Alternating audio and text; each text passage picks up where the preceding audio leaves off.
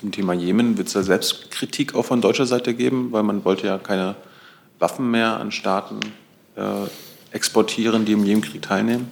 Herr Jung, jetzt glaube ich, weil Sie das Wort haben, wechseln Sie zu einem Politikthema. Wir waren bei den Terminen der Kanzlerin eigentlich. Das ist ja Selbstkritik auf UN-Ebene. Das ist doch, was einer deutschen Regierung vielleicht gut tun würde. Ist das eine Frage? Nein. Ja, Frau Adebar hat ja gerade die Frage abgeräumt, aber ich sind nur daran erinnert, dass es eine Frage ist. Wird es Selbstkritik in Sachen Jemenkrieg geben, wenn Sie das schon erwähnen, Frau Adebar? Dass man da Teil davon ist. Herr Feldhoff, wollen Sie diese Diskussion an dieser Stelle jetzt führen? Oder? Nein, wir können ja, können ja, mal sagen, ob es Selbstkritik gibt oder nicht. Also ich weiß noch nicht, wohin es führt, aber. Ähm, also. Ja, liebe Kolleginnen und Kollegen, herzlich willkommen zu dieser Regierungspressekonferenz an diesem Freitag.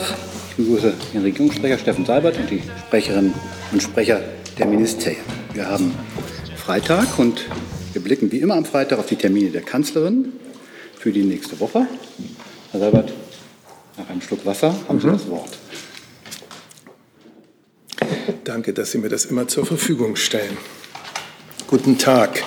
Meine Damen und Herren, der Blick auf die öffentlichen Termine beginnt mit Montag, dem 21. September. Um 10.30 Uhr kommt das, was wir so üblicherweise das Corona-Kabinett nennen, zusammen, also die Bundeskanzlerin mit den zuständigen Fachministern, um aktuelle Themen, die die Pandemie betreffen, äh, zu beraten. Zum Beispiel wird es gehen um die Umsetzung der Beschlüsse der Bund-Länder-Gespräche vom 27. August zum Thema Einreise. Das also ein Corona-Kabinett am Montag um, um 10.30 Uhr. Am Montagnachmittag wird die Bundeskanzlerin dann auf Einladung von der Europäischen Kommissionspräsidentin Frau von der Leyen an einer Videokonferenz mit Frau von der Leyen und dem Präsidenten des Europäischen Parlaments, Herrn Sassoli, teilnehmen. Es wird dabei um die Verhandlungen zum mehrjährigen Finanzrahmen und zum europäischen Wiederaufbauplan gehen. Es ist das dritte Gespräch in diesem Format. Am Montagabend dann im Kanzleramt ein Gespräch der Bundeskanzlerin, der Bundesbildungsministerin Frau Karliczek und der SPD-Vorsitzenden Frau Esken mit den Kultusministern und Ministerinnen der 16 Bundesländer. Das ist die Fortführung des Austauschs, des, äh, den die Bundeskanzlerin und die beiden anderen Damen Mitte August bereits mit einer Reihe von Kultusministern hatten, jetzt also mit allen. Es geht insgesamt um die Herausforderungen des Schulsystems in der Corona-Pandemie. Es wird um Infektions- und Hygienemaßnahmen gehen, Infektionsschutz und Hygienemaßnahmen gehen und natürlich um das große Thema Digitalisierung der Schulen alle eint das Ziel zu vermeiden, was wir im Frühjahr dieses Jahres über Wochen hatten, nämlich äh, komplette und flächendeckende Schließungen von Schulen und Kitas. Ähm, ja, das beginnt um 18 Uhr im Kanzleramt und es wird im Anschluss eine Pressemitteilung geben. An der Stelle möchten wir auch den Vereinten Nationen zu ihrem 75-jährigen Jubiläum gratulieren. Dazu organisieren die Vereinten Nationen am Montag, den 21. einen virtuellen Festakt, äh, bei dem sich die Bundeskanzlerin mit einer Videobotschaft einbringt. Auch die sogenannte hochrangige Woche der UN-Generalversammlung ist in diesem Jahr aufgrund der Pandemie eine virtuelle Sache. Die Kanzlerin und auch verschiedene Bundesminister und Ministerinnen werden sich an verschiedenen Veranstaltungen äh, in dieser Woche mit Videobeiträgen beteiligen. Die, die Bundeskanzlerin beispielsweise wird auf diese Art und Weise am Biodiversitätsgipfel am 30. September und an der Veranstaltung zum 25. Jubiläum der Pekinger Frauenrechtskonferenz am 1. Oktober teilnehmen. Außerdem wird sie eine Botschaft für das am Rande dieser UN-Woche tagende hochrangige Treffen der Open Government Partnership übersenden. Mittwoch, der 23. September um 9.30 Uhr die Sitzung des Bundeskabinetts unter Leitung der Kanzlerin. Und am 24. Äh, und 25. September treffen sich die Staats- und Regierungschefs der EU in Brüssel zu einer Sondertagung des Europäischen Rats. Das beginnt am Donnerstagnachmittag, wie üblich mit einem Zusammentreffen mit dem Präsidenten des Europäischen Parlaments, Herrn Sassoli. Auf der Tagesordnung dieser Sondertagung des Rates stehen die Themen Binnenmarkt, Industriepolitik und Digitales. Das sind Themen, die die Staats- und Regierungschefs schon im März bei ihrem Europäischen Rat besprechen wollten. Nun also ähm, im September. Und außerdem stehen auf der Tagesordnung außenpolitische Fragen, das Verhältnis der EU zu Türkei und das Verhältnis der Europäischen äh, Union zu China stehen im Fokus. Um Ihnen die Vorbereitung auf diesen Gipfel zu erleichtern, haben wir am Mittwoch nächster Woche um 14.30 Uhr hier in diesem Saal das übliche Briefing zum Europäischen Rat. Und damit ja, sind wir durch die Woche. Vielen Dank, Herr Seibert. Liebe Hörer, hier sind Thilo und Tyler. Jung und naiv gibt es ja nur durch eure Unterstützung. Hier gibt es keine Werbung, höchstens für uns selbst. Aber wie ihr uns unterstützen könnt oder sogar Produzenten werdet, erfahrt ihr in der Podcast-Beschreibung. Zum Beispiel per PayPal oder Überweisung. Und jetzt geht's weiter. Ähm, ich habe auch schon im Vorfeld jede Menge Fragen, die wir zum Teil im Termin der Kanzlerin mit abhaken können. Wir fangen mal an mit dem Thema Corona-Kabinett. Äh, da gibt es ja diverse Fragen auch zu sonstigen Corona-Fragen. Herr Rinke hat die erste Frage. Sie sitzen da, da sitzen Sie. Ne? So, jetzt. Ja. Herr Seibert, zum Corona-Kabinett zunächst mal eine generelle Frage. Wie besorgt ist die Bundeskanzlerin über die, den starken Anstieg der Zahlen, vor allem in den europäischen Nachbarländern? Und ähm, dann die Frage, ob ähm, auf der Agenda des Corona-Kabinetts möglicherweise auch das Thema mögliche Grenzschließungen steht und wie man das vermeiden kann. Ja, nicht nur wir sehen ja ähm, einen, seit einigen Wochen jetzt schon einen, äh, einen Wiederanstieg der Infektionszahlen der täglichen im Vergleich zu dem, was wir Anfang des Sommers hatten. Äh, inzwischen liegen wir bei so einem Schnitt von irgendwo zwischen 1500, 1800, 900 äh, Neuinfektionen am Tag. Und das muss uns wachsam machen. Wir sehen das, wie Sie schon gesagt haben, auch äh, bei einigen unserer europäischen Partnerstaaten. Ähm, im, zum Teil in der Relation zu ihrer Bevölkerungsgröße noch sehr viel stärkere Zunahme von Infektionszahlen als bei uns. Ähm, insgesamt wollen wir in Europa mit dieser Situation ja so umgehen, dass wir möglichst abgestimmt vorgehen. Und auch da, wo es dann um die Frage von ein- und Ausreise von Grenzkontrollen oder so etwas geht, wollen wir abgestimmt vorgehen. Ich kann dazu heute keine neuen, ähm, keine neuen Ankündigungen machen, aber diese europäische Grundhaltung, äh, miteinander zu reagieren und miteinander sich auch über Kriterien zu einigen, ähm, wie man und wann man reagiert, die ist äh, natürlich wichtig. Zusatz? Darf ich die Frage dann auch noch mal ans Innenministerium stellen, was ja da bei dem Thema Grenzschließung mit involviert ist. Äh, gibt es irgendwelche Lehren aus März, die man auch bei Ihnen im Ministerium getroffen hat, dass man mit den betroffenen Bundesländern sehr frühzeitig jetzt schon einen Dialog beginnt, wie man Grenzschließungen vermeiden kann? Äh, dieser Dialog findet dauerhaft statt, nicht nur bezogen auf diese Frage, sondern auf viele Fragen, die im Zusammenhang mit den Maßnahmen, im Zusammenhang mit der Corona-Pandemie sich stellen und auch beantwortet werden müssen. Im Moment wird bei uns im Haus über die Frage von Grenzschließungen nicht intensiv nachgedacht. Gibt es weitere Fragen zum Thema Corona? Das sehe ich erstmal nicht. Gibt es Fragen zur Videokonferenz zu den EU-Finanzen? Sehe ich auch nicht. Zu den Bildungsgesprächen, da hat Herr Blank sich gemeldet. Hat sich erledigt. Herr Kliss nochmal dazu? Ja, ich würde ganz gerne mal wissen von der Bundesregierung, was die Erwartungshaltung ist an diesen Gipfel, ähm, was dabei herauskommen soll. Einheitliche Standards sind ja wahrscheinlich nicht zu erwarten, weil wir das aus dem Föderalismus ja schon kennen. Überlegt der Bund, mehr Geld zu geben? Oder beim Digitalpakt was zu ändern. Fünf Milliarden sind ja viel Geld, werden aber nicht so abgerufen. Äh, vielleicht Bürokratieabbau. Äh, sowas in die Richtung, das würde mich interessieren. Vielen Dank. Die Frage bezieht sich jetzt auf das Gespräch der Kanzlerin mit den Kultusministern, ja? So ist okay. es, Herr Saber. Gut. Ich habe das also Bildungsgespräch genannt. Ja, ja, ich war jetzt nur kurz verwirrt.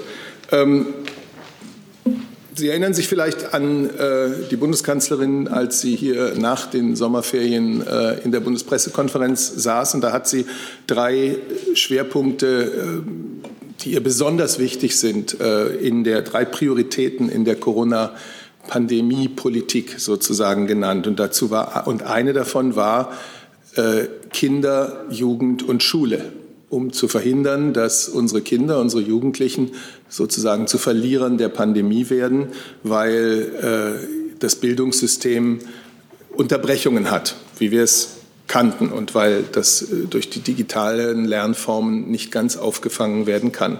Deswegen, wie ich es gesagt habe, die gemeinsame Haltung von Bund und Ländern, wir müssen alles tun, dass das äh, nicht noch einmal vorkommt. Und gerade die letzten Wochen haben gezeigt, welch hohen Stellenwert eben die Digitalisierung im Bildungsbereich da hat. Ähm, die Kanzlerin hat dazu ja auch äh, sich letzte Woche noch mal geäußert. Ich will alles dafür tun, dass unsere Kinder nicht die Verlierer der Pandemie sind. Ihre Bildung, ob in Kita oder Schule, muss mit das Allerwichtigste sein. Ich meine, alle Kinder, egal aus welchem familiären Umfeld, die Schule darf niemanden zurücklassen. Und darum wird es gehen. Äh, da ist, äh, da ist vollkommen klar, auch bei der Veranstaltung am kommenden Montag, dass es die Länder sind, die äh, die Kompetenz für den Betrieb der Schule und für das Bildungssystem in den Schulen haben. Und gleichzeitig gibt es eine äh, Verantwortung, die der Bund empfindet, äh, dabei das Schulsystem auf diese, ähm, auf diese Herausforderungen der heutigen Zeit und der Digitalisierung ähm, vorzubereiten und dafür auszustatten. Wir haben nach dem ersten Treffen mit den Kultusministern eine Pressemitteilung herausgegeben, in der es genau um konkrete Punkte ging. Da ging es um den Anschluss aller Schulen an das schnelle Internet. Da ging es um den Internetzugang, den auch wirklich jeder Schüler bekommen soll, und zwar bezahlbar. Und äh, darum ging es um, da ging es um die Ausstattung der Lehrer mit dem notwendigen Endgeräten. Ähm, das war ein informeller Austausch. Auch dieses ist jetzt, äh, es ist jetzt wichtig, diesen Austausch fortzusetzen. Ähm, und das ist das, was die Bundeskanzlerin damals angekündigt hat und was sie jetzt, ähm, was sie jetzt auch am Montag umsetzt. Zusatz? Ein Zusatz. Also ich verstehe das richtig, dass die Sorge der Bundeskanzlerin um die Bildung der Schülerinnen und Schüler in Deutschland quasi auch eine versteckte Kritik ist an die Länder, dass es nicht Nein. bislang so funktioniert hat? Nein, das ist, dann würden Sie, hätten Sie mich nicht richtig verstanden. Das Schul, den Schulbetrieb in Zeiten der Pandemie aufrechtzuerhalten, ihn jetzt wieder aufzunehmen nach den Ferien, wie es ja überall geschehen ist, ist vielleicht eine der schwierigsten politischen Herausforderungen. Organisatorisch, logistisch, ähm, den Infektionsschutz, die Hygienevorschriften dabei im Auge zu haben, die Interessen auch die gesundheitlichen Schutzinteressen aller Beteiligten, auch der Lehrerschaft. Ähm, das ist eine ganz, ganz schwierige Aufgabe und die Bundeskanzlerin hat großen Respekt für jeden, der sich dieser Aufgabe auf Länderebene stellt und sie hat großen Dank für diejenigen, die das dann konkret in der einzelnen Schule umsetzen. Die Schulverwaltungen, äh, die Lehrer, die Schüler auch und auch die Eltern äh, sind ja daran beteiligt. Das ist es nicht. Aber wir haben doch gemerkt, ähm, dass noch nicht alles sagen wir mal, im, im, Bereich der digitalen Bildung vorhanden ist, was wir bräuchten. Ähm, und das hat uns diese Pandemie, äh, ja, darauf hat die Pandemie ein wirkliches Schlaglicht geworfen. Vieles funktioniert, vieles ist in Gang gekommen. Es gibt unzweifelhaft einen Schub, der dadurch, ähm, äh, der dadurch eingetreten ist. Aber daraus müssen nun die politisch Verantwortlichen auch etwas machen. Und das ist das Ziel dieser, äh, dieses Treffens am Montag. Herr Jung dazu. Aber Sie sagten, wichtig sei der Anschluss aller Schulen an das schnelle Internet. Äh, ist ja schön und gut, aber was heißt für die Bundesregierung schnelles Internet? Da gibt es eine Formel, die ich Ihnen hier jetzt, glaube ich, nicht auswendig hersagen kann. Ähm, so und so viel Megabit pro Schüler. Das ist eine, eine Faustformel. Weiß ich nicht, ob mir die noch jemand nachreichen kann von meinen Kollegen, aber da könnte ich Ihnen eine Antwort nachreichen. Danke. Gibt es weitere Fragen zu dem Themenkomplex? Zu, also weitere Fragen gibt es mir völlig klar zu dem Themenkomplex nicht. Gibt es Fragen zu den virtuellen Formaten der UN? Ach, noch dazu, Herr Clement. Gut, jetzt sind Sie dran. Meine Nachfrage nur ganz kurz. In welcher Funktion nimmt Frau Esken an der Runde teil? In Funktion der Vorsitzenden einer der Parteien, die die Koalition mitträgt. Doch was anderes, Herr Mann. Gut, jetzt äh, kommen wir zu. Also, gibt es so Fragen zu den virtuellen Formaten der UN? Herr Blank. Also vorschlagen würde ich äh, die grundsätzliche Frage, wie denn über diese verschiedenen Termine an dem Montag ähm, informiert werden soll, weil außer über die Kultusminister, wo Sie sagen, es gibt eine Pressemitteilung, haben Sie das nicht gesagt. Irgendwie interessiert aber natürlich die Öffentlichkeit. Und dann zur Videobotschaft der Kanzlerin. Äh, wenn ich richtig informiert bin, ist sie auf Redeliste Nummer 110. Wird sie das live machen oder ist das äh, voraufgezeichnet und wann wird das sein irgendwie? Und ja, die andere Frage kommt dann, der nächste Termin, glaube ich, kommt noch.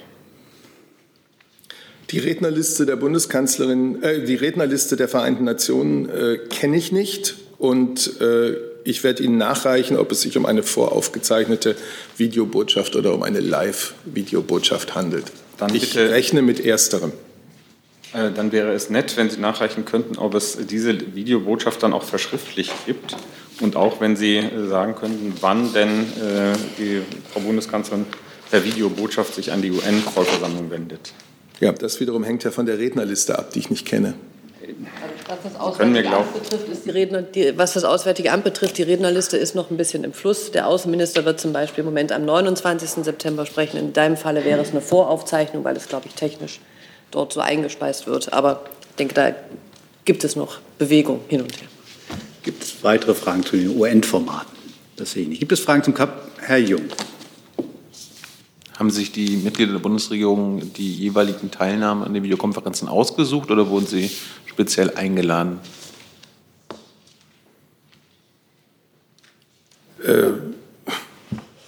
Also die, die sogenannte hochrangige Woche der VN-Generalversammlung findet jedes Jahr im, in der letzten Septemberwoche statt. Und sie besteht aus einer Generaldebatte, wo alle Staaten eingeladen sind, ähm, zu sprechen ähm, und dort eine Gesamtrednerliste erstellt wird. Und dann ist es so, dass es eigentlich in New York Tausende von sogenannten Side-Events gibt. Das heißt, alle Staaten der VN organisieren eigene Veranstaltungen, wo sie ihre Themen hochrangig ähm, bespielen oder wo sie darauf aufmerksam machen möchten, aufmerksam möchten, machen möchten. Und die Generalversammlung und auch das ähm, VN-Sekretariat können selbiges tun. Das heißt, es ist ein großer Kreis an ganz verschiedenen Veranstaltungen mit verschiedenen Organisatoren. Und ähm, Deutschland ähm, organisiert selber sogenannte Side-Events. In diesem Jahr wird es zum Beispiel für das Auswärtige Amt eine Veranstaltung für, im Rahmen der Allianz für den Multilateralismus sein. Das Thema Jemen haben wir im Vorgriff auf die nächste Woche gestern schon eine hochrangige Videoveranstaltung gehabt. Aber man kann auch teilnehmen und an anderen Veranstaltungen. Das ist ein Prozess, der sich ähm, jedes Jahr so abspielt. Zum Thema Jemen wird es da Selbstkritik auch von deutscher Seite geben, weil man wollte ja keine Waffen mehr an Staaten äh, exportieren, die im Jemenkrieg teilnehmen. Herr Jung, jetzt glaube ich, weil Sie das Wort haben, wechseln Sie zu einem Politikthema. Wir waren bei den Terminen der Kanzlerin eigentlich. Das ist ja Selbstkritik auf UN-Ebene, das ist doch, was einer deutschen Regierung vielleicht gut tun würde. Ist das eine Frage? Nein. Ja, Frau Adebar hat ja gerade die Frage abgeräumt, aber ich bin nur daran erinnert, dass es eine Frage ist. Wird es Selbstkritik in Sachen Jemenkrieg geben, wenn Sie das schon erwähnen, Frau Adebar? Dass man da Teil davon ist. Herr Feldhoff, wollen Sie diese Diskussion an dieser Stelle jetzt führen? Oder?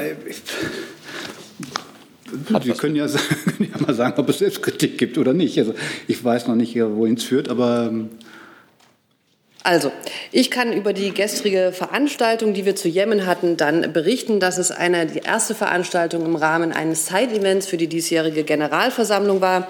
Und wir haben zu dem Treffen gemeinsam mit Großbritannien, Schweden und Kuwait eingeladen. Der UNO-Generalsekretär Herr Guterres und der Jemen-Sondergesandte Martin Griffiths hat, ähm, haben beide auch teilgenommen.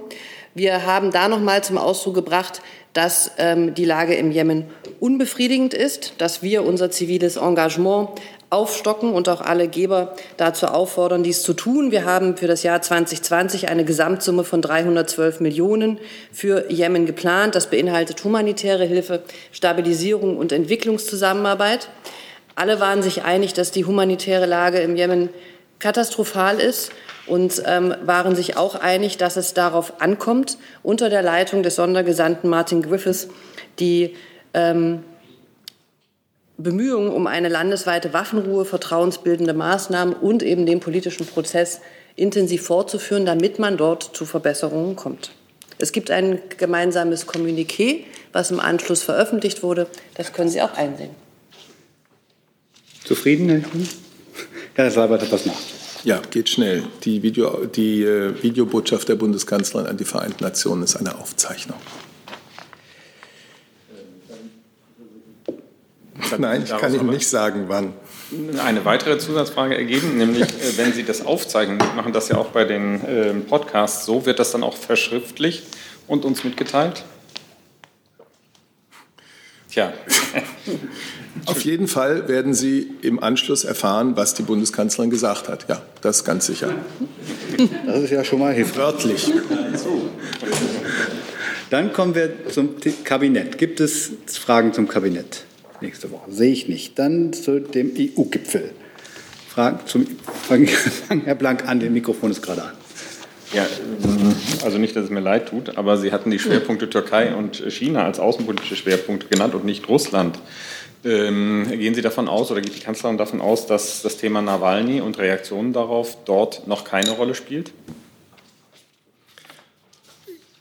Nein, ich habe Ihnen jetzt mal die angemeldeten Themen genannt und wie üblich bei einem Europäischen Rat äh, das, muss das nie eine abschließende Aufzählung äh, eine Woche vorher sein. Wie immer bei einem solchen Gipfeltreffen können auch ganz andere Themen äh, erörtert werden. Aber welche das im Detail sind, kann ich jetzt noch nicht sagen. Ähm, das wird man sehen. Dann als Zusatzfrage, hat die Kanzlerin denn vor, das Thema anzusprechen? Und gibt es mittlerweile schon irgendeine Form von Antwort auf äh, die Aufforderung der Bundesregierung an Moskau, sich dazu zu äußern, zu den Vorgängen um Herrn Nawalny? Gut, jetzt sind wir also bei dem Thema. Okay. Bei Thema Nawalny. Alles klar, das geht heute munter hin und her. Ähm, wir sind zu dieser Frage, wie angekündigt, äh, und das ist auch noch nicht abgeschlossen, mit unseren europäischen Partnern und Freunden ähm, im Kontakt. Und mehr kann ich Ihnen dazu nicht sagen. Sie könnten aber vielleicht sagen, ob eine Antwort aus, aus Moskau vorliegt oder nicht. Das nehme ich an, würden Sie wissen. Wir haben Russland dringend gebeten und aufgefordert, sich zu dem Vorfall, zu dem Vorgang äh, zu erklären. Und äh, diese Aufforderung besteht weiterhin. Herr Rinke. Sie sind da. Ja, die Vorbereitung für den EU-Gipfel ist ja das Treffen der Außenminister, was am Montag stattfindet, die ja schon ähm, über einige Themen reden werden. Also Russland ist eben erwähnt worden. Ähm, Belarus wäre das zweite Thema, was ja die Staats- und Regierungschefs dann wahrscheinlich auch. Herr Rinke, darf, können wir kurz beim Thema Nawalny bleiben? Wir kommen dann gleich zu Belarus, ich verspreche es. Direkt im Anschluss. ähm, Herr Warwick, glaube ich, hat eine Frage zu Herrn Nawalny. Wo sind Sie da? Ja, aber ich müsste jetzt auch nachfragen, also ich hätte direkt zu Nawalny nicht unbedingt im Kontext des EU-Gipfels. Sind wir jetzt bei thematisch? Wir sind jetzt bei thematisch beim Thema Nawalny, weil ich auch noch zwei andere Fragen zu Herrn Nawalny habe oder Gut, zu dem Komplex äh, Herrn Nawalny. Ja, okay. ähm, das Nawalny-Team hatte jetzt eine neue Version präsentiert, laut derer die Vergiftung nicht durch Tee am Flughafen erfolgte, sondern durch Wasserflaschen in seinem Hotelzimmer, die das Team dann entwendet und nach Deutschland geschmuggelt hat. Laut Darlegung vom Cinema for Peace Geschäftsführer erfolgte dieser, nennen wir es, äh, Schmuggel im selben Charterflugzeug wie die Überführung von Nawalny. Da würde mich interessieren, kann die Bundesregierung denn diese Version des Nawalny-Teams bestätigen? Befinden sich diese drei Wasserflaschen im Besitz der Bundesrepublik Deutschland und erfolgte der Transport dieser Wasserflaschen in dem benannten Charterjet, der Nawalny in die Charité brachte, beziehungsweise nach Berlin und dann in die Charité. Die Bundesregierung hat das Video, das das Team von Herrn Nawalny ins Netz gestellt hat, äh, zur Kenntnis genommen. Zu Fragen, die dieses Video betreffen, müssten Sie sich an das Team von Herrn Nawalny äh, richten. Alles, was wir zu diesem Thema zu sagen haben, haben wir in den Pressemitteilungen und bisherigen Stellungnahmen, äh, unter anderem auch von der Bundeskanzlerin, ausgedrückt. Und dem habe ich hier nichts hinzuzufügen. Eine Nachfrage. Jetzt sind die Wasserflaschen ja ein potenzielles Beweismittel in einem Kriminalfall. Kann die Bundesregierung bitte noch mal bestätigen, ob die Bundesregierung im Besitz dieser Wasserflaschen ist und ob sie plant, diese als potenzielle Beweisstücke auch an die russischen Ermittler zu übergeben? Ich habe den bisherigen äh, Stellungnahmen äh, dazu, äh, was die Toxikologen in Deutschland und im Übrigen inzwischen auch unabhängig davon in Frankreich und Schweden über den, den Charakter und die Herkunft des Giftes äh, gesagt haben, nichts hinzuzufügen. Jetzt kommen wir erstmal zu den Online-Fragen. Es gibt eine Frage zur, äh, zur, OSZ, äh, zur OFCW, ne? OVCW. OVCW, wir wollen keine Buchstaben vergessen. Die haben ja nun diese Proben von Herrn Nawalny untersucht. Wurde die Bundesregierung über die Ergebnisse bereits informiert? Unserer Kenntnis nach dauert die Untersuchung durch die OVCW noch an und es ist bei uns noch kein Ergebnis eingegangen. Das ist der Stand. Dann habe ich eine zweite Frage an das Justizministerium.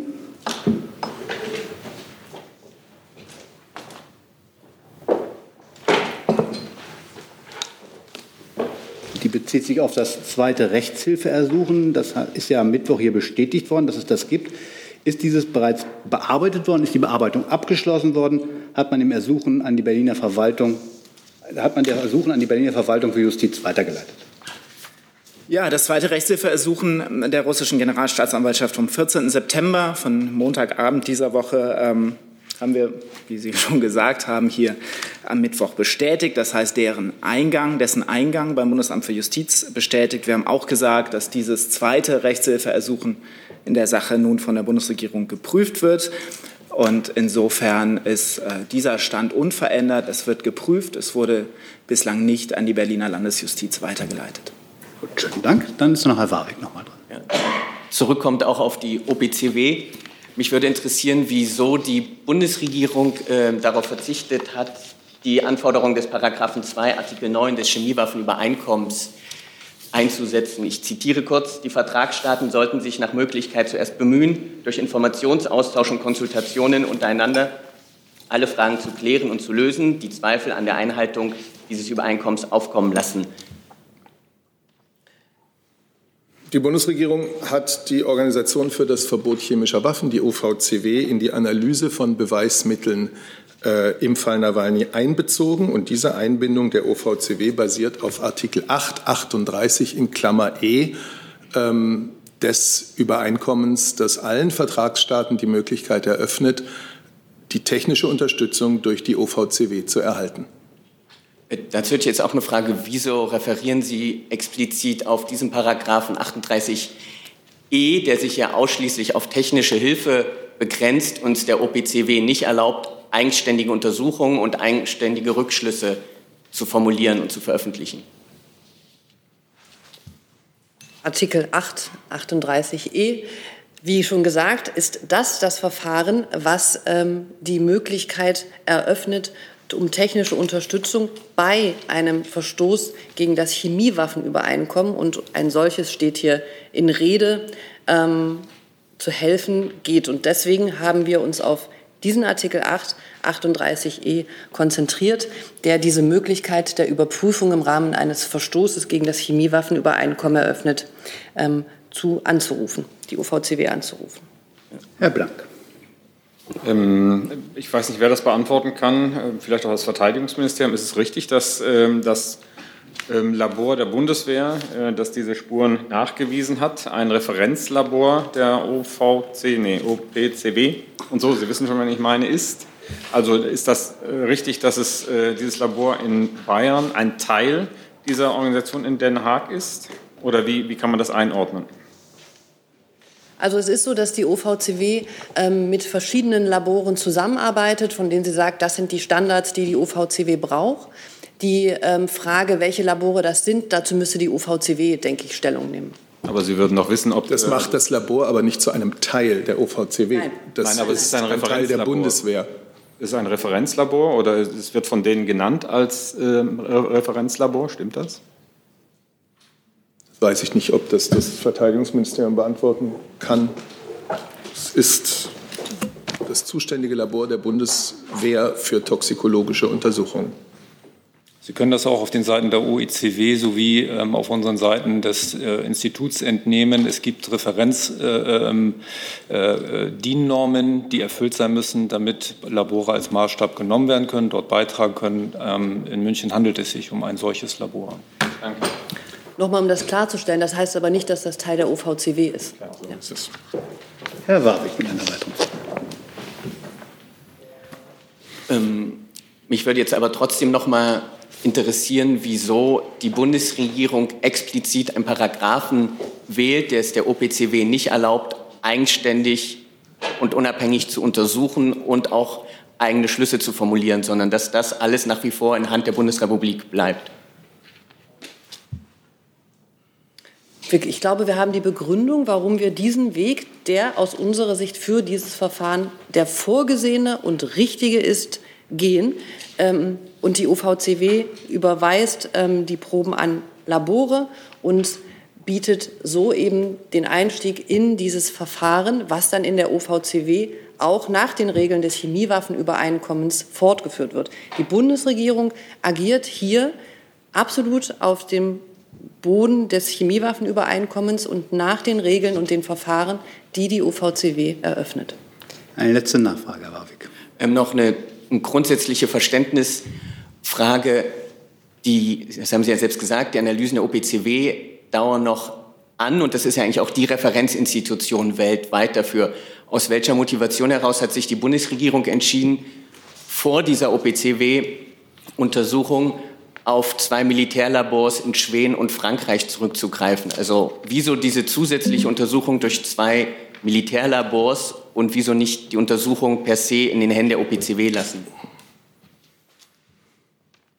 Das eine ist vom anderen unabhängig und die Funde, äh, die unabhängig voneinander in Frankreich und Schweden gemacht wurden und die den Nervenkampfstoff aus der Novichok-Gruppe bestätigen, äh, präjudizieren ja in keiner Weise, was nun äh, die von der, OF, von der OVCW äh, beauftragten Referenzlabore äh, herausfinden. Im Übrigen hat die Bundesregierung darauf hingewiesen, dass es Speziallabore sind. Richtig. Gibt es weitere Fragen dazu? Herr Jessen. Ah, Gottchen. Wo sind Sie denn? Da sind Sie, ne? Nee. Da, jetzt habe ich es. Äh, eine simple Lernfrage. Sind die Speziallabore in der Lage, äh, durch äh, die eventuelle detaillierte Zusammensetzung des gefundenen Novichoks festzustellen, aus welchem Labor die mutmaßlich stammen? Das ist bei anderen chemischen Untersuchungen häufig der Fall, kann man, dass man es bis zum tatsächlichen Ursprung dieser Charge zurückverfolgen kann. Ist das prinzipiell auch hier gegeben? Das ist eine Frage, die ich nicht beantworten kann. Ja, ich, ich, könnte es auch nicht beantworten. Ja. Wenn ein, eines dieser Labore ähm, über derlei Fragen, die Sie stellen, Auskunft geben möchte, wird es das tun. Ja, vielleicht könnten Sie aber ähm, doch nachreichen, ob es prinzipiell möglich ist. Ich glaube nicht, Herr Jessen, dass ich das nachreichen kann. Warum nicht? Weil das ein Labor ist in einem Land, was ähm, Untersuchungen vornimmt und das Labor darüber kommunizieren würde, was es ähm, kann oder nicht kann und wie es dazu steht, wenn es das wollte. Ja, aber ein Bundeswehrlabor ist ja sozusagen unter äh, Kontrolle oder Regie der, wenn man so will, äh, der Bundesregierung. Deswegen ähm, könnten Sie doch vielleicht eruieren, ob prinzipiell mit äh, verfeinerter Labortechnik es möglich ist, ähm, die Spur einer Charge bis zum äh, Ursprungsort zurückzuverfolgen. Das ist das ist äh, sozusagen im Rahmen der Regierungsverantwortung doch eigentlich. Herr Jessen, ich glaube, wir können hier aus verschiedenen Gründen das sagen, was wir zum Bundeswehrlabor gesagt haben. Eine Prinzipienfrage, wie Sie sie da aufwerfen, können wir zumindest hier nicht beantworten. Dann kommen wir zu einem weiteren Thema, nämlich Belarus. Wie ich versprochen habe, Herr Rinke hat die nächste Frage. Ja, nochmal die Frage an Frau Adebar, wie weit man bei den Vorbereitungen ist. Herr Röttgen hat heute gefordert, dass auch Herr Lukaschenko auf die Liste gesetzt werden soll, äh, gerade nach der Ankündigung äh, jetzt der Grenzschließung zu Litauen und Polen. Ähm, ist die Bundesregierung dafür, dass Herr Lukaschenko auf die Liste kommt und wird die Liste der Personen, die man im Auge hat, möglicherweise am Montag noch sehr weit ausgeweitet werden? Sie haben recht, Herr Rinke. Die Beratungen zu der Frage, wie es mit den Sanktionen gegen Belarus, ähm, für die wir uns auch einsetzen, vorangeht, ähm, wird am Montag zu besprechen sein und wird in diesen Tagen, also auch jetzt beraten. Ich möchte Sie gern noch mal auch auf Äußerungen des Außenministers verweisen, der gestern oder vorgestern nageln Sie mich nicht fest, im Bundestag gesagt hat, dass er sieht, dass Herr Lukaschenko weiter äh, mit Gewalt gegen die äh, Demonstranten vorgeht und ähm, auch sagte, wenn die Gewalt gegen die friedliche Opposition nicht aufhört, dann werden diese Maßnahmen auf erheblich mehr Personen auszuweiten sein. Und dann wird es dabei auch darum gehen, über Herrn Lukaschenko zu reden. Also, damit ich es nicht falsch interpretiere, äh, ich interpretiere das so, dass er für diese Sanktionen gegen Herrn Lukaschenko ist. Ist das ein richtiger Schluss aus dem, was Sie gerade vorgetragen haben? Er hat mit Bezug auf die Debatte in der EU, denke ich, gesagt, dass, ähm, wenn sich nichts ändert, über die Frage zu reden sein wird. Und das ist der Stand. Dann habe ich online eine Frage von Frau Schucker von der Deutschen Welle, die damit zusammenhängt. Äh, der albanische Premier Rama ist ja zurzeit in Berlin. Ist auch ein Treffen mit der Kanzlerin geplant? Wenn nicht, haben die beiden miteinander kommuniziert, weil Herr Rama ja auch als zurzeitiger Vorsitzender der OSZE ähm, möglicherweise ein wichtiger Gesprächspartner in Sachen Belarus wäre. Ja, über einen Termin der Bundeskanzlerin mit Ministerpräsident Rama kann ich äh, jetzt nichts berichten, aber die Bundesregierung unterstützt ausdrücklich die Bemühungen der OSZE und ihres amtierenden Vorsitzenden, und das ist der albanische Ministerpräsident, Gespräche zur Lösung der Krise in Belarus zu fördern. Gibt es weitere Fragen zum Thema Belarus? Dann habe ich noch eine Frage, die noch zu dem EU-Gipfel passt, nämlich zum Thema Türkei. Äh, der Herr Kollege Vasopoulos fragt äh, an, das, an Herrn Seibert und das Auswärtige Amt, die EU schließt neue Sanktionen gegen Ankara nicht aus. Was ist die Haltung der Bundesregierung? Die Haltung der Bundesregierung ist, dass das Verhältnis der Europäischen Union äh, und ihrer Mitglieder zur Türkei ein Thema beim Sonderrat in Brüssel in der kommenden Woche ist, dass ich dem jetzt hier nicht vorgreife und dass ansonsten wir weiterhin die Entwicklungen im östlichen Mittelmeer sehr aufmerksam verfolgen und weiter in der Überzeugung sind, Deeskalation und äh, Dialog sind sozusagen die Forderungen äh, der Stunde, um die strittigen Fragen, die seerechtlich strittigen Fragen auch zu lösen. Und das ist das, wofür wir uns äh, mit viel Einsatz bemühen. Gibt es weitere Fragen zu den Themen des EU-Gipfels? Das sehe ich nicht. Dann machen wir mit der Kollegin weiter. Ich habe eine Frage, japanisches Fernsehen, NHK, eine Frage an Frau Adebar. Nochmal zu der abgesagten Europareise des iranischen Außenministers. Ähm, die iranische Seite sagt, es erfolgte aus logistischen Gründen. Gibt es von deutscher Seite auch Gründe, warum es nicht stattfand? Gab es Signale auch nach der Hinrichtung des äh, iranischen Ringers, dass man das vielleicht im Moment nicht machen sollte? Und ähm, gibt es Planungen, wann das nachgeholt werden könnte? Von unserer Seite ähm, gab es keinerlei äh, Gründe auf eine, also äh, hätte es keine Gründe gegeben, einen Termin nicht wahrzunehmen. Wir sind mit ähm, Iran zu verschiedenen Themen im Gespräch. Und gerade auch was die Frage der Menschenrechte angeht, ist es gut, das Gespräch zu suchen. Ähm, die iranische Seite hat, wichtig, das zu suchen, aus den Gründen. Die iranische Seite hat diesen Grund kommuniziert. Ähm, insofern ist das das von iranischer Seite, was man dazu weiß und annehmen darf und sollte. Zusatz? Es gibt jetzt aber noch keine weiteren, also wann man das eventuell nachholen kann. Nein, habe ich Ihnen hier nicht mitzuteilen. Gibt es weitere Fragen zu dem Komplex? Das sehe ich nicht. Dann habe ich eine Frage zu Libyen. Von Herrn Ayash. Es ist bekannt geworden, dass Anfang kommenden Oktober, Anfang Oktober, Anfang Oktober eine zweite internationale Konferenz über Libyen im Rahmen einer Vereinbarung zwischen der Bundesregierung und den Vereinten Nationen stattfinden soll, wobei darauf hingewiesen wird, dass der französische Präsident eine Konferenz über Libyen einberufen hat, an der Fayez al-Sayah und sein Gegner Herr Haftar teilnehmen sollen ist die Konferenz, die die Bundesregierung mit den Vereinten Nationen vereinbart hat, gleichbedeutend damit, den Teppich unter den Füßen von Herrn Macron wegzuziehen, der Haftar unterstützt. Also ich glaube, es gab da eine Nachrichtenagenturmeldung, die ein bisschen missverständlich war. Wir gehen davon aus, dass die sich auf ein virtuelles Treffen zu Libyen am Rande der Generalversammlung der Vereinten Nationen bezieht und zudem lädt nach meinen Informationen der Generalsekretär der UN Herr Guterres ein.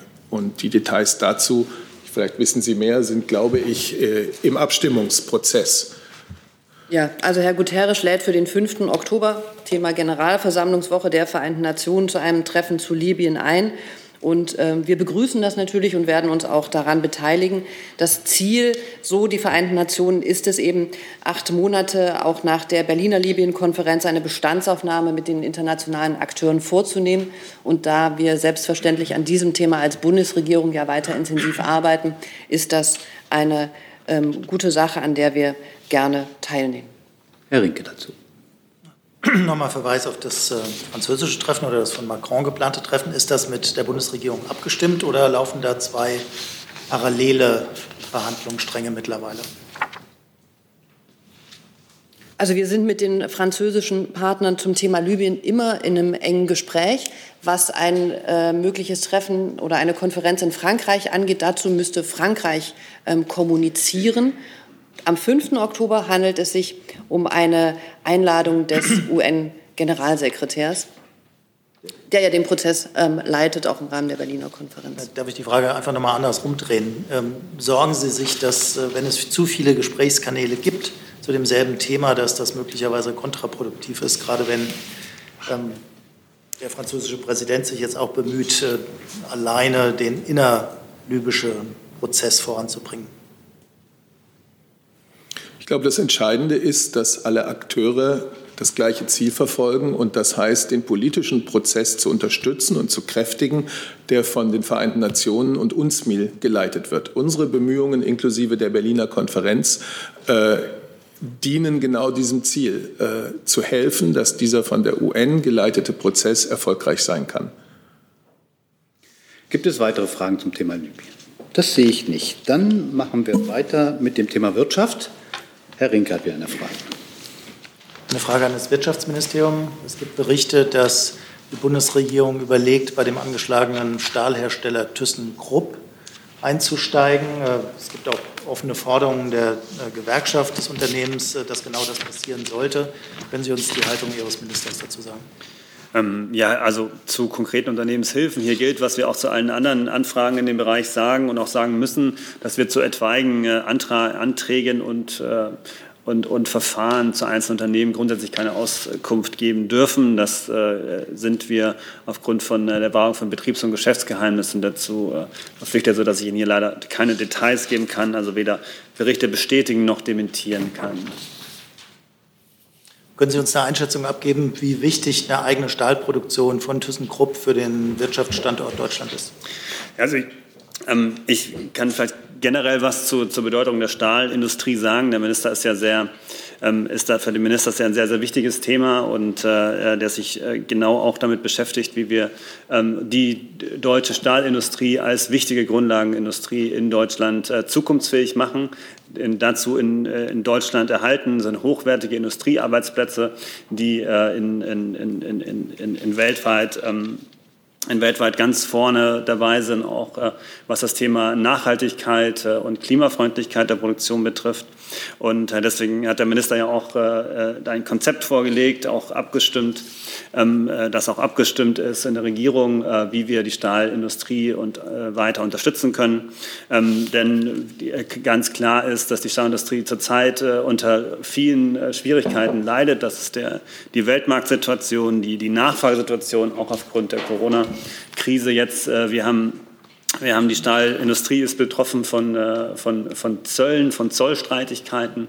Und äh, die Stahlindustrie ist insbesondere auch jetzt äh, herausgefordert, wenn es darum geht, 2050 klimaneutral zu werden. Und da hat der Minister ja auch jetzt, als er seine, seinen Vorschlag vorgelegt hat, wir zum, zum Thema Klimaschutz und Wirtschafts, Wirtschafts ähm, Wachstum äh, dort auch explizit die Stahlindustrie genannt und äh, auch äh, energieintensive Unternehmen, die, äh, ähm, die dabei wir unterstützen müssen, ähm, dahin auf dem Weg äh, bis 2050 äh, klimaneutral zu werden. Denn, und das hat er auch gesagt, wir brauchen in Deutschland und Europa eine, eine, eine leistungsfähige und eine ähm, eine, eine leistungsfähige Industrie auch in, in, in, diesen Bereichen, denn wir können es uns nicht leisten, dass diese Arbeitsplätze ins, äh, ins Ausland abwandern, abwandern die ins, ins Außer-EU-Ausland abwandern, die, äh, die Arbeitsplätze, auch die Wertschöpfung dort abwandert, die ganze Zulieferindustrie damit dort abwandert, aber auch, und das ist, äh, glaube ich, auch ganz wichtig im Hinblick auf äh, den, den, Klimaschutz, auch die, äh, die Emissionen dort äh, dann höher sind, als wenn wir sie hier produzieren würden. Ich muss nachfragen, das klang wie ein Ja. für den Staatseinstieg? Weil so wie Sie es Nein, nein, ich habe ich hab Ihnen, ich hab Ihnen gesagt, äh, dass wir zu konkreten Unternehmen ähm, keine Stellung nehmen können. Und dann hatte ich Ihnen die generelle Haltung äh, des äh, Bundeswirtschaftsministeriums dargelegt und auch insbesondere des Ministers zur Bedeutung einer, einer Stahlindustrie in, in Deutschland. Und äh, explizit äh, habe ich am Anfang gesagt, dass ich mich nicht zu konkreten Unternehmen äußern kann. Herr Jung.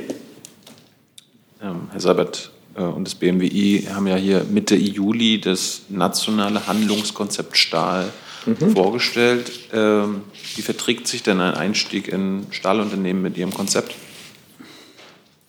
Also äh, zu dieser Frage hat der Kollege nun wirklich alles gesagt. Wir äußern uns hier nicht über einzelne äh, Unternehmen, aber es, bitte? Das frage ich ja nicht. Ich will wissen, ob in Ihrem nationalen Handlungskonzept äh, es offen ist oder möglich ist, in die Stahlindustrie einzusteigen.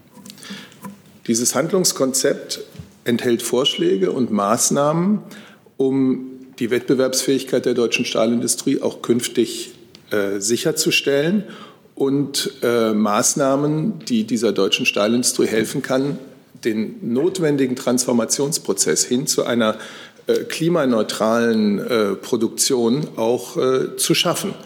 Konkrete Maßnahmen sind darin benannt und wir stehen darüber im Übrigen auch mit der Europäischen Kommission im Austausch, denn wie der Kollege gerade gesagt hat, ähm, wir wollen natürlich nicht, dass energieintensive Industrien wie zum Beispiel Stahl ähm, aus unseren Ländern abwandern in Regionen, die sehr viel weniger strikte Klimaschutzvorgaben machen. Das ist äh, im Wesentlichen, worum es im Handlungskonzept Stahl geht. Lesen Sie es nach. Ja, gehören zu diesen konkreten Maßnahmen potenzielle Einstiege in die Stahlindustrie? Staatliche Hilfen? Das müssen Sie ja wissen. diesem Ich kann da vielleicht noch mal ergänzen. Also die, das, das, das Handlungskonzept sieht nicht vor, dass äh, die Stahlindustrie verstaatlicht wird. Nein, das ist nicht Teil des Konzepts. Habe ich nicht gefragt. Auch nicht, äh, sieht auch nicht vor, dass, äh, zu, dass, dass, dass, da- dass es zu einer Verstaatlichung einzelner Unternehmen kommt. Wie gesagt, es gilt, das Handlungskonzept ähm, äh, hat verschiedene, verschiedene Inhalte. Es geht dabei bei der Frage um, der, um, die, um die Chancengleichheit auf den globalen Stahlmärkten. Es geht dabei um den Carbon, Carbon Leakage Schutz, äh, wo wir uns ja über verschiedene Maßnahmen unterhalten. Und es geht dabei auch äh, um das Thema äh, grünen Stahl. Da hatten wir auch darüber gesprochen, wie wir, wie wir schaffen, dass wir die Stahlproduktion gegebenenfalls durch Wasserstoff CO2-neutral machen. Und äh, alles andere sind unternehmerische Fragen des Einzelfalls. Und da hatte ich Ihnen ja gesagt, ähm, dass äh, wir da zum Einzelfall keine, keine Auskunft geben können. Das äh, sind jetzt Fragen, die sich stellen bei vielen Unternehmen, ähm, die jetzt äh, jedenfalls wegen der Auswirkungen der Corona-Pandemie in Schwierigkeiten geraten sind. Und da wird jeder Einzelfall angeguckt. Äh, Aber wie gesagt, zu konkreten Unternehmen können wir hier keine Auskunft geben. Herr Rinke. Zwei kurze Nachfragen dazu. Können Sie uns zumindest sagen, ob das Unternehmen einen Antrag gestellt hat auf äh, Kapitalhilfe des Staates und äh, in dem Zusammenhang, wie viele Firmen haben denn generell unter dem WSF mittlerweile Anträge gestellt? Ähm, Ich kann auch keine Anträge bestellen, äh, Anträge bestätigen, weder dementieren noch bestätigen. Ähm, ähm, Es haben derzeit rund 70 äh, Unternehmen Interesse beurkundet, bekundet. Gibt es weitere Fragen zu dem Komplex?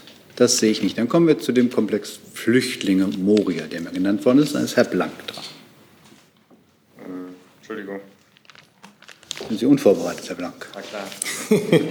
Das wird das wir erleben dürfen. Ich wollte, also es gibt noch ein anderes Thema zum BMI, aber ähm, Flüchtlinge, können Sie uns sagen, Herr Alter, wie viele von den 150 unbegleiteten Minderjährigen bisher, bislang schon in Deutschland angekommen sind und gibt es da irgendwie einen Zeitplan dafür?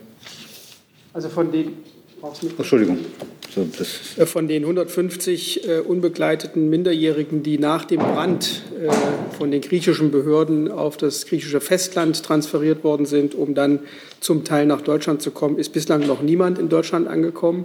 Ähm, Wir hatten in der vergangenen Woche äh, einen Flug äh, aus einem anderen Kontingent. Es sind weitere Flüge konkret schon geplant, unter anderem äh, Ende September. Und wir werden sehen, ob es möglich ist, bereits dann ähm, äh, auch von dieser Gruppe jemanden mit nach Deutschland zu bringen. Bislang ist von dieser Gruppe noch niemand hier angekommen.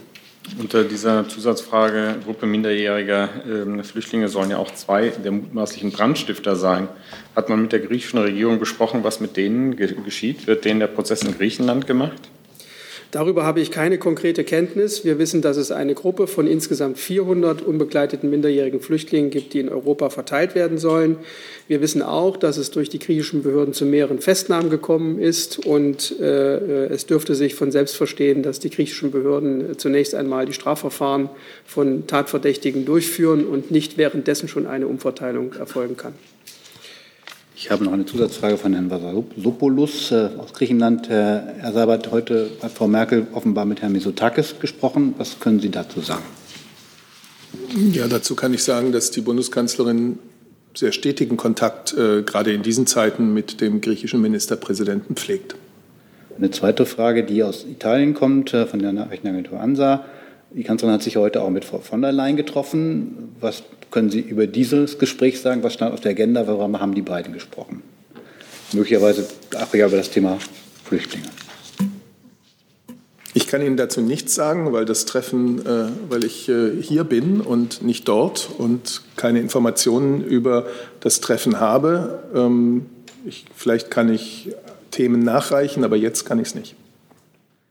Herr Jung dazu weil gerade das Thema Brandstiftung in Moria nochmal äh, thematisiert wurde.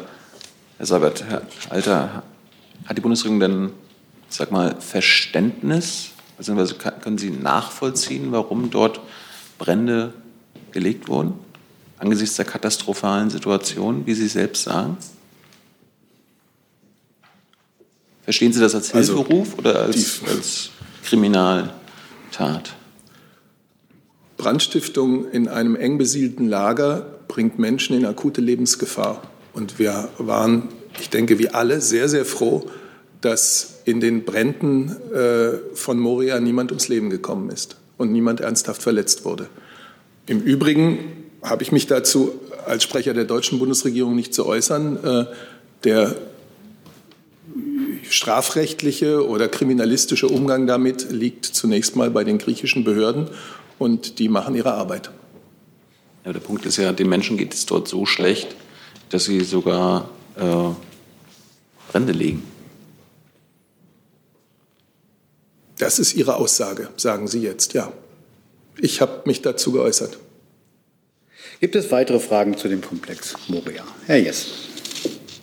Ähm, Herr Alter, es gab Berichte, denen zufolge mindestens ein Teil der ungefähr 1500 äh, Flüchtlinge äh, die nach Deutschland kommen sollen, eigentlich sowieso einen gesicherten Rechtsanspruch schon hätten. Von daher eigentlich gar nicht als zusätzliche äh, Aufnahme zu rechnen sein. Trifft das zu und falls ja, wie hoch ist dieser Anteil? Ich kann diese Frage äh, deswegen nicht beantworten, weil ich die Einzelfälle nicht kenne.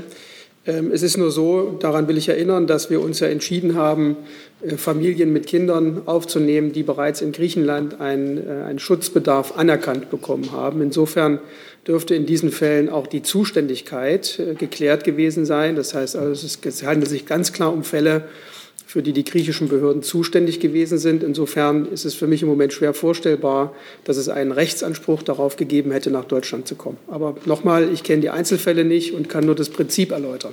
Ja, äh, vielleicht können Sie, das war auch als Lernfrage gemeint, vielleicht äh, können Sie es intern prüfen und falls es tatsächlich so sei äh, oder so wäre, dass es, dass es eigentlich gesicherte Rechtsansprüche ähm, auf Aufnahme in Deutschland gäbe, dass Sie das nachreichen, bitte. Also nochmal, also wir haben in dem, in dem Prinzip der, äh, der Asylbearbeitung, das derzeit in Europa zur Anwendung kommt, ist es so, dass man äh, im ersten Schritt äh, prüft, welcher Staat ist für die Bearbeitung des Asylverfahrens zuständig. Und wenn diese Zuständigkeit festgestellt wurde, dann wird die Überstellung äh, organisiert und dann wird in dem zuständigen Staat das Verfahren durchgeführt und dann wird entschieden. Äh, wenn es sich um Personen handelt, äh, die in Griechenland ein Verfahren bereits durchlaufen haben und anerkannt sind, dann ist diese Zuständigkeitsfrage zweifelsfrei geklärt und da kann sich jedenfalls aus dieser Perspektive heraus kein Rechtsanspruch ergeben, nach Deutschland zu kommen.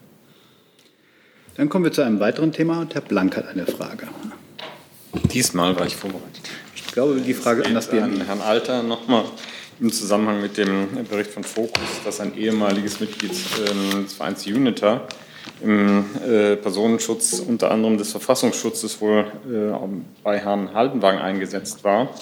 Ist das richtig und welche Konsequenzen werden daraus gezogen? Ja, wir haben den Bericht zur Kenntnis genommen. Ähm, der Sachverhalt, wie er in dieser Berichterstattung vom Fokus dargestellt wird, ist unzutreffend. Man könnte auch sagen, in wesentlichen Teilen falsch.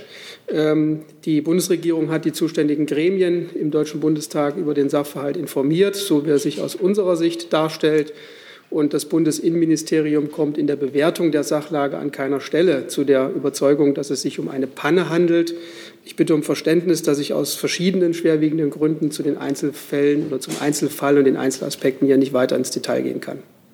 Das ist ja jetzt natürlich eine sehr missliche Lage, weil man möchte ja zumindest wissen, äh, wenn Sie sagen, in wesentlichen Teilen falsch, in welchen Teilen denn nicht die, äh, die Berichterstattung falsch wäre. Und es besteht ja schon ein erhebliches öffentliches Interesse äh, zu hören, ob tatsächlich zum Personenschutz von Herrn Haldenwang jemand von UNITA gehört hat für eine Zeit lang. Können Sie das wenigstens sagen?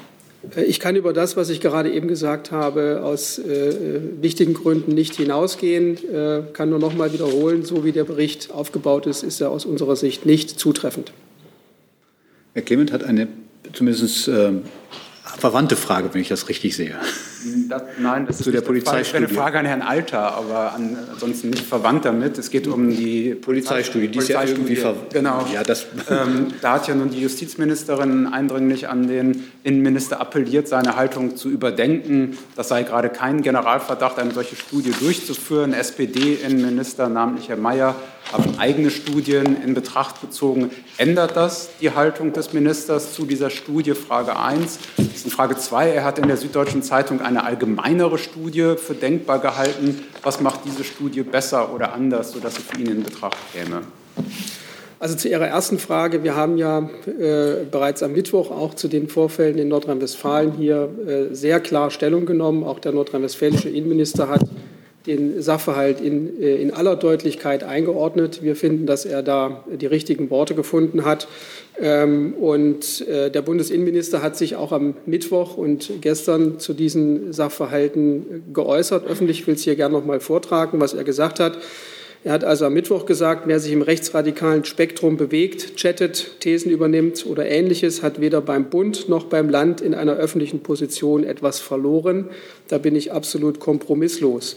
Er hat weiter gesagt, der Vorgang äh, bei der Polizei in Nordrhein-Westfalen tut weh. Äh, der nordrhein-westfälische Innenminister Herbert Reul greift zu Recht rigoros durch. Und er sagt, ich bin überzeugt, dass die überwältigende Mehrheit unserer Polizistinnen und Polizisten solche Machenschaften ablehnen und zweifelsfrei zu unserer freiheitlich-demokratischen Grundordnung stehen. Die Position des Bundesinnenministers ist damit klar. Sie ist auch bis äh, zum jetzigen Zeitpunkt unverändert. Und äh, deswegen kann ich da keine neuen Erkenntnisse berichten. Zu dem zweiten Teil Ihrer Frage. Ähm, die Berichterstattung geht auf den Kabinetts, äh, Kabinettausschuss Rechtsextremismus ein. Es ist keineswegs eine, äh, ein Bezug auf eine Aussage des Ministers und über die, ähm, über die Ergebnisse und das weitere Verfahren äh, im Hinblick auf den Kabinettausschuss äh, habe ich auch am äh, Mittwoch hier schon äh, mich geäußert und habe auch nichts hinzuzufügen. Zusatz? Ja, Zusatz, ähm, was Sie referiert haben, ist ja alles bekannt, aber bekannt war zu dem Zeitpunkt noch nicht, dass eine Kabinettskollegin den Minister nun auffordert, diese Studie nun doch umzusetzen. Das heißt, es gibt ja nun Streitigkeiten zwischen den Ressorts. Wie gehen Sie damit um? Naja, also dass es Forderungen gibt, solche Studien durchzuführen, das ist jetzt nun wirklich nicht neu. Das ist auch, äh, war auch vor den, äh, vor den Vorfällen, die wir jetzt in NRW zur Kenntnis nehmen mussten, äh, schon bekannt. Und äh, wir haben ja auch heute zur Kenntnis genommen, dass äh, der äh, IMK-Vorsitzende sich geäußert hat in einer entsprechenden Weise. Insofern kann man hier sehen, dass es offenbar Unterschiede gibt innerhalb der Regierung bei der Bewertung der Sachlage, aber das ändert nichts an der Position, die der Bundesinnenminister vertritt. Vielleicht kann ich ergänzen fürs Justiz Justizministerium, weil Sie jetzt die Justizministerin zweimal in Ihren Fragen auch angesprochen haben und sie sich zuletzt ja heute früh selbst geäußert hat. Ähm, unsere Forderung nach dieser Studie oder unser Anliegen, dass es eine solche Studie gibt, ist ja auch nicht neu, sondern äh, geht ja auf die Empfehlungen der Europäischen Kommission gegen Rassismus und Intoleranz zurück, die Deutschland eindeutig empfohlen hat, eine Studie zu Racial Profiling Vorfällen durch ähm, äh, die Polizei ähm, durchzuführen, solche Vorfälle zu dokumentieren Und ähm, das ist schon einige Monate her. Insofern ähm, ist auch dieses Anliegen nicht ganz neu. Die Justizministerin hat eindeutig gesagt, Polizistinnen und Polizisten stehen für den Schutz unserer Demokratie. Daran darf es nicht den geringsten Zweifel geben, auch und gerade im eigenen Interesse der Polizei. Also es geht gerade nicht um einen Generalverdacht, sondern es geht darum, die Vorfälle, die es gibt, äh, zu dokumentieren, für die Betroffenen auch da zu sein, diese Vorfälle ernst zu nehmen und eben wissenschaftlich äh, zu untersuchen. Und ähm, dieses Anliegen äh, besteht weiter. Das hat sie heute früh noch mal unterstrichen. Clement, lassen Sie die Kollegen noch mal die Gelegenheit zu fragen. Herr Jessen zuerst. Äh, Herr Seibert, da das nun sozusagen ein wieder aufgeflammter Disput innerhalb des Kabinetts ist, da sich die äh, Einzelfälle häufen, da Länder und Länderinnenminister sozusagen sich auf diesen Weg machen. Wie ist die Position der Kanzlerin? Ähm, hält sie eine weitergreifende Untersuchung äh, über Strukturen, Verhaltensweisen, Maßnahmen auch gegen extremistische Einstellungen äh, bei Bundesdeutschen, bei der Polizei für sinnvoll? Ich würde gerne ganz kurz noch einmal auf das Grundthema eingehen. Äh, Rechtsextremismus, Rechtsterrorismus sind ganz klar Bedrohungen unserer öffentlichen Sicherheit in Deutschland. Und da genau deshalb sind ja die Berichte, die wir über diesen Fall oder diese Fälle aus Nordrhein-Westfalen bekommen, so alarmierend. Es ist sowohl alarmierend, dass Polizisten so widerwärtige Inhalte ins Netz gepostet haben, als auch ist es alarmierend, dass andere sich diese Inhalte angeschaut äh, und dann nicht eingegriffen haben, nichts gemeldet haben. Ich glaube, Herr Alter hat das am Mittwoch hier absolut richtig gesagt. Diese Vorgänge sind ein Schlag ins Gesicht vor allem derjenigen Polizisten und Polizistinnen, die jeden Tag in großer Loyalität zu unserer freiheitlich-demokratischen Grundordnung ihren schwierigen Dienst machen. Unter schwierigsten Bedingungen oft für Recht und Gesetz und als Freund und Helfer der Bevölkerung. Und deswegen ist es, glaube ich, wichtig, noch mal zu betonen, die Mehrheit der Polizisten, der Polizistinnen und das sind etwa 300.000 Menschen in Deutschland, ähm, die bundesweit bei der Polizei beschäftigt sind. Äh, macht auf dem Boden des Grundgesetzes überzeugt und engagiert einen ganz schweren Einsatz und Dienst für jeden von uns und dafür verdienen sie Anerkennung.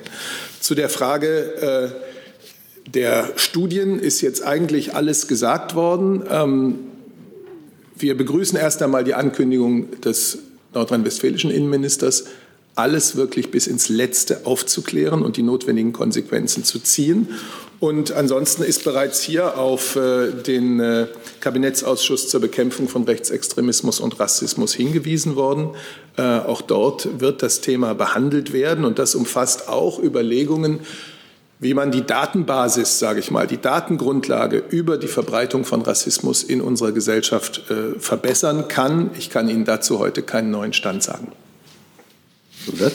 Ich entnehme aber Ihrem, gerade Ihrem letzten Satz, dass es für die Kanzlerin äh, mindestens ein sinnvoller Ansatz wäre, über eine umfassendere Datengrundlage, auch mit unabhängigen wissenschaftlichen Methoden erhoben, sich mehr Klarheit zu verschaffen. Das würde die Kanzlerin, so äh, entnehme ich es Ihren Worten, für sinnvoll halten. Ist das richtig?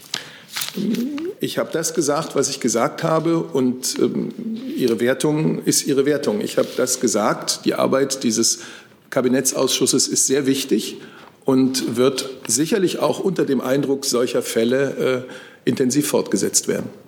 Herr Kliss. Eine Verständnisfrage an Herrn Alter. Wenn die Innenminister der Länder jetzt sagen, wir wollen so eine Studie machen, kann der Bundesinnenminister das verhindern oder verbieten und prognostisch würde er das? Der Bundesinnenminister äh, wird es keinem Landesinnenminister verbieten, sich mit seiner Polizei zu beschäftigen. Denn Polizei ist Ländersache. Das ist ja erst einmal äh, ein ganz natürlicher Ansatz. Herr Jung. Ja, Nochmal zu diesem Kabinettsausschuss und den beteiligten Migrantenorganisationen. Die fordern ja nicht nur eine, Antirassismus- oder eine Rassismusstudie bei der Polizei, sondern auch bei anderen Behörden des Bundes. Herr Alter, wie steht denn Herr Seehofer zu einer Rassismusstudie beim BAMF? Äh, wäre er dafür offen? Und eine Frage ans BMS. Ähm, ist denn Ihr Ministerium offen für eine äh, Rassismusstudie, zum Beispiel bei der Agentur für Arbeit, was ja auch von den Migrantenorganisationen gefordert wird? Also der Bundesinnenminister äh, nimmt die Arbeit in dem äh, Kabinettausschuss äh, sehr, sehr ernst. Äh, er ist ja dort auch äh, geschäftsführend äh, tätig und hat großes Verständnis dafür, dass es Personengruppen gibt, Verbände gibt, Interessenvertretungen gibt, die ähm, vortragen, dass sie im praktischen Leben Probleme sehen. Das ist nicht so, dass das vollständig ignoriert wird, äh, sondern es wird in die Arbeit, Herr Seibert hat es gerade gesagt, des Kabinettsausschusses mit einfließen. Ähm, der Bundesinnenminister ist äh, äh, der Auffassung, das hat ihr wirklich also bei fast jeder Gelegenheit deutlicher als jeder seiner Vorgänger zum Ausdruck gebracht, der Auffassung, dass Rechtsextremismus und Rassismus in Deutschland äh, zu den größten Bedrohungen gehört, die wir derzeit für die Gesellschaft sehen. Und er hat natürlich ein Interesse daran, äh, dass äh, das bekämpft werden kann mit allen Mitteln, die dort zur Verfügung stehen. Aber er ist nicht der Auffassung, dass man sozusagen sich jetzt einzelne Berufsgruppen herausgreift und äh, sagt, die untersuchen wir jetzt mal und dann schauen wir mal, was, äh, was bei rauskommt. Sollte der Kabinettsausschuss äh, zu Maßnahmen kommen, die, einen breit, die breit angelegt sind, wird sich der Bundesinnenminister mit, damit beschäftigen. Ich hatte jetzt nicht nach Maßnahmen gefragt, sondern nach Untersuchungen und speziell beim BAMF, wo ja offenkundig ist, dass es da wahrscheinlich äh, zu rassistischen Vorfällen kommt, weil natürlich Ausländer ähm, mit, dem, mit der Behörde zu tun haben und nicht Deutsche. Naja, das ist irgendwie auch so ein bisschen ein Symptom, was wir ja seit mehreren Wochen feststellen. Wir sind jetzt also innerhalb weniger Minuten plötzlich bei dem, äh, bei dem Vorwurf, im BAMF gehe es rassistisch zu, weil sie mit Ausländern äh, zu tun haben. Das ist ein Vorwurf, den ich zunächst mal zurückweise und der auch in keiner Weise begründet ist. Und äh, es macht aber deutlich, und das ist das Anliegen äh, des Bundesinnenministers, dass es nicht damit getan ist, etwas in den Raum zu stellen und dann davon auszugehen, dass es einfach so stimmt, sondern der Bundesinnenminister sagt, ähm, äh, hier werden seit Wochen und Monaten werden Vorwürfe gegen die deutsche Polizei erhoben, letztlich auch aus äh, Ereignissen heraus, die sich in ganz anderen Teilen unserer Welt abgespielt haben. Und äh, er ist nicht davon überzeugt, dass man nur aufgrund dieser Vorwürfe jetzt eine spezifische Berufsgruppe, und da können Sie auch das BAMF drunter fassen, jetzt im Rahmen einer Studie untersuchen muss. Er könnte ja alle Behörden, die ihm unterstehen, auf Rassismus untersuchen lassen. Der Bundesinnenminister ist der Auffassung, dass man im Kabinettsausschuss über die gesellschaftlichen Probleme reden muss. Und da kann es zu Ergebnissen kommen, die vielleicht auch über den Geschäftsbereich des BMI hinausgehen. Herr Mühlhausen. Ja, vielen Dank. Die Forderung nach einer Rassismusstudie in der BA ist für mich jetzt an dieser Stelle neu. Und da ich als Bundesvertreter des Bundesministeriums auch nicht für die BA sprechen kann, werde ich die, Frage, die Antwort auf die Frage dann nachreichen. Herr Clement zu dieser Frage. Ja, jetzt Entschuldigung nochmal an Herrn Kall die Frage, wenn es jetzt den Dissens gibt zwischen zwei Ressorts ähm, und es da ja offenbar keine schnelle Lösung abzusehen ist, unterstützt dann die Ministerin das Vorgehen einzelner Länder, dann eigene Studien zu machen? Ist das dann sozusagen äh, der kleine Schritt, der gemacht werden kann aus Sicht der Ministerin? Also die Ministerin, die Justizministerin unterstützt wissenschaftliche Untersuchungen ähm, dieses Phänomens und insgesamt von Rassismus und Rechtsextremismus in staatlichen Strukturen. Das ist wichtig, äh, Vorfälle konsequent zu untersuchen und eben auch wissenschaftlich zu untersuchen. Und insofern unterstützt sie die Studien und die Initiativen, die es da gibt. Wichtig ist nur eben aus unserer Sicht auch, dass man, ähm, wenn man dieses Phänomen und Vorfälle, die es gibt, in Polizeibehörden untersuchen möchte, dass man das nicht sozusagen gegen den Willen oder nicht ohne äh, die entsprechenden äh, Behörden und die Innenministerien macht, sondern man muss ja gerade den Zugang auch ähm, zu den Polizeibehörden bekommen und auch gerade da das in der Kooperation machen, weil, äh, wie Herr Seibert es gesagt hat, wie Herr Alter es gesagt hat, und genauso sehen wir, die Justizministerin ist ja auch, dass der übergroße Anteil der Polizeibeamten in Deutschland fest auf dem Boden des Grundgesetzes steht, zu demokratischen Werten steht, Menschen gerade vor Rassismus schützt. Ähm, und äh, deswegen sollte das in der Zusammenarbeit geschehen. Ich würde das Thema jetzt gerne abschließen, weil ich habe noch drei kleine Themen auf dem Zettel, die ich gerne abarbeiten würde. Kurz Straßenverkehrsordnung, Venezuela und Rüstungsexporte nach Polen gegebenenfalls. Wir fangen mit der Straßenverkehrsordnung. Ja, wir versuchen das jetzt alles zu sortieren. Ist, wir sind schon lange über der Zeit, die wir uns vorgenommen haben. Wir fangen mit der Straßenverkehrsordnung an. Herr Clement hat die Frage. Ja, Herr Strater, wenn es heute im Bundesrat zu keiner Entscheidung kommen sollte, was ist dann das weitere Vorgehen des Ministeriums? Was sind die nächsten Schritte, um endlich aus dieser Rechtsunsicherheit herauszukommen?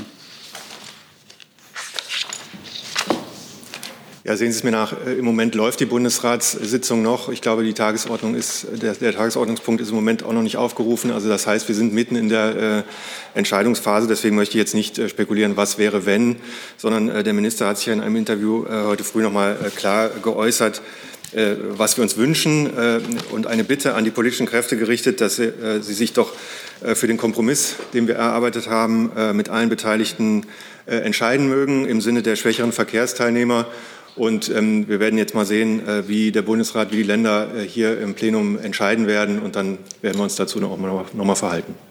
Zusatz? Kurzer Zusatz nur, da die Haltung der Grünen bekannt ist. Nochmal die Frage, kein Plan B für den Fall, dass es im Bundesrat nicht weitergeht? Also wie gesagt, wir sind mitten, also es wäre jetzt hier nicht angemessen, von dieser Stelle in eine laufende Bundesratssitzung noch mal äh, zu kommentieren, was wäre, wenn. Unsere Position haben wir heute früh oder der Minister auch noch mal äh, klar gemacht. Es geht um äh, ein, hoffentlich eine Zustimmung, um einen Kompromiss, der für Rechtssicherheit und Klarheit sorgt und die Verhältnismäßigkeit wiederherstellt im Sinne der schwächeren Verkehrsteilnehmer. Und die Entscheidung müssen wir jetzt dann im Plenum abwarten. Gibt es weitere Fragen zum Thema Straßenverkehrsordnung?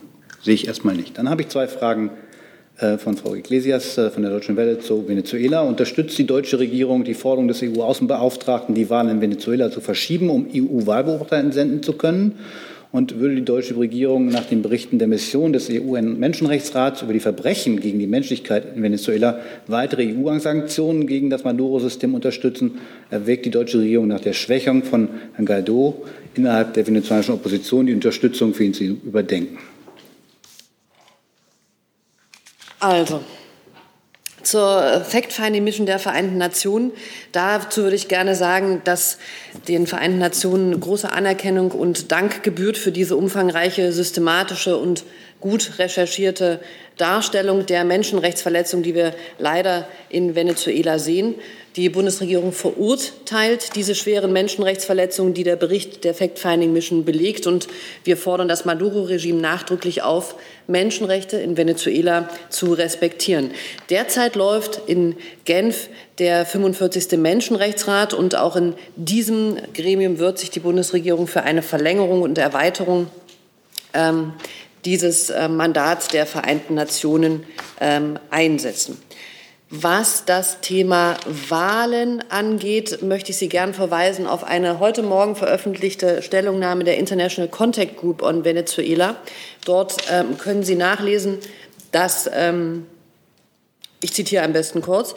The ICG members concluded that conditions are not met at the moment for a transparent, inclusive, free and fair electoral process. All obstacles to political participation must be removed in order for a meaningful electoral process to take place. Und dann wird weiterhin gesagt, dass eben der momentane Timetable oder der Zeitplan nicht ähm, ausreichend ist für eine ähm, Entsendung einer EU-Observationsmission.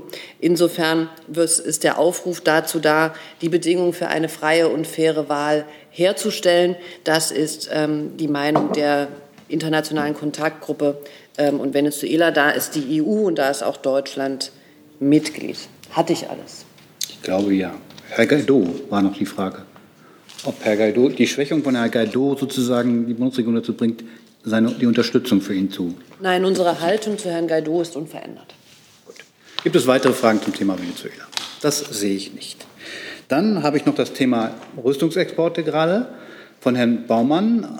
Äh, Polen mustert gerade seine alten russischen Panzer aus und möchte etwa 800 neue Panzer anschaffen. Würde sich die Bundesregierung für den Kauf von Leopard 2 neu oder gebraucht einsetzen? Ich glaube, so eine Frage geht an das Wirtschaftsministerium. Also ich glaube, wenn es um den Kauf von Panzern geht, könnte gegebenenfalls das Verteidigungsministerium mehr zu sagen. Auch mit dem Kopf? Ja. Sehe eher keine Antwort drauf, leider momentan. So, dann habe ich jetzt Herrn Jessen hier auf der Liste stehen noch. Ja, äh, es geht um das Hassredegesetz, im Frühsommer verabschiedet. Der Bundespräsident hat es noch nicht unterzeichnet wegen verfassungsrechtlicher Bedenken. Hintergrund ist, dass das Gesetz Zugriffsmöglichkeiten des BKA auf zum Beispiel äh, Facebook- und YouTube-Daten verstärken würde, die aber nach einem Urteil des Bundesverfassungsgerichts schon jetzt äh, zu weit gehen. Darüber äh, wird derzeit gesprochen, soweit man weiß, zwischen Bundesregierung, also Kanzleramt, Innen- ähm, und Justizministerium und dem Bundespräsidialamt. Wie möchte die Bundesregierung, vielleicht Frage an Herrn Kall, aus dieser Bredouille rauskommen? Ja, dazu kann ich Ihnen sagen, ähm, erstmal zum Sachstand, dass das am 18. Juni 2020 vom Deutschen Bundestag beschlossene Gesetz zur Bekämpfung des Rechtsextremismus und der Hasskriminalität dem Bundespräsidenten zur Ausfertigung vorliegt. Aus Respekt vor dem Bundespräsidenten und auch vor dem Deutschen Bundestag, der dieses Gesetz beschlossen hat, wie auch der Bundesrat, äußern wir uns zu der laufenden Prüfung möglicher Auswirkungen der Entscheidung des Bundesverfassungsgerichts zur Bestandsdatenauskunft auf einzelne Regelungen dieses Gesetzes derzeit nicht. Vielleicht äh, noch einen Hinweis zum zeitlichen Ablauf. Die Bundesregierung hat äh, diesen Gesetzentwurf am 19. Februar beschlossen. Ähm, der Deutsche Bundestag hat den Gesetzentwurf dann der parallel von den Regierungsfraktionen äh, und das, den Regierungsentwurf am 18. Juni dieses Jahres beschlossen. Äh, der Bundesrat hat das am 3. Juli äh, bestätigt und die Entscheidung des Bundesverfassungsgerichts, um deren Auswirkungen es geht, ist am 17. Juli, also einen Monat nach Beschluss dieses Gesetzes, nach Verabschiedung dieses Gesetzes durch, durch den Deutschen Bundestag ähm, vom Bundesverfassungsgericht ähm, äh, veröffentlicht worden.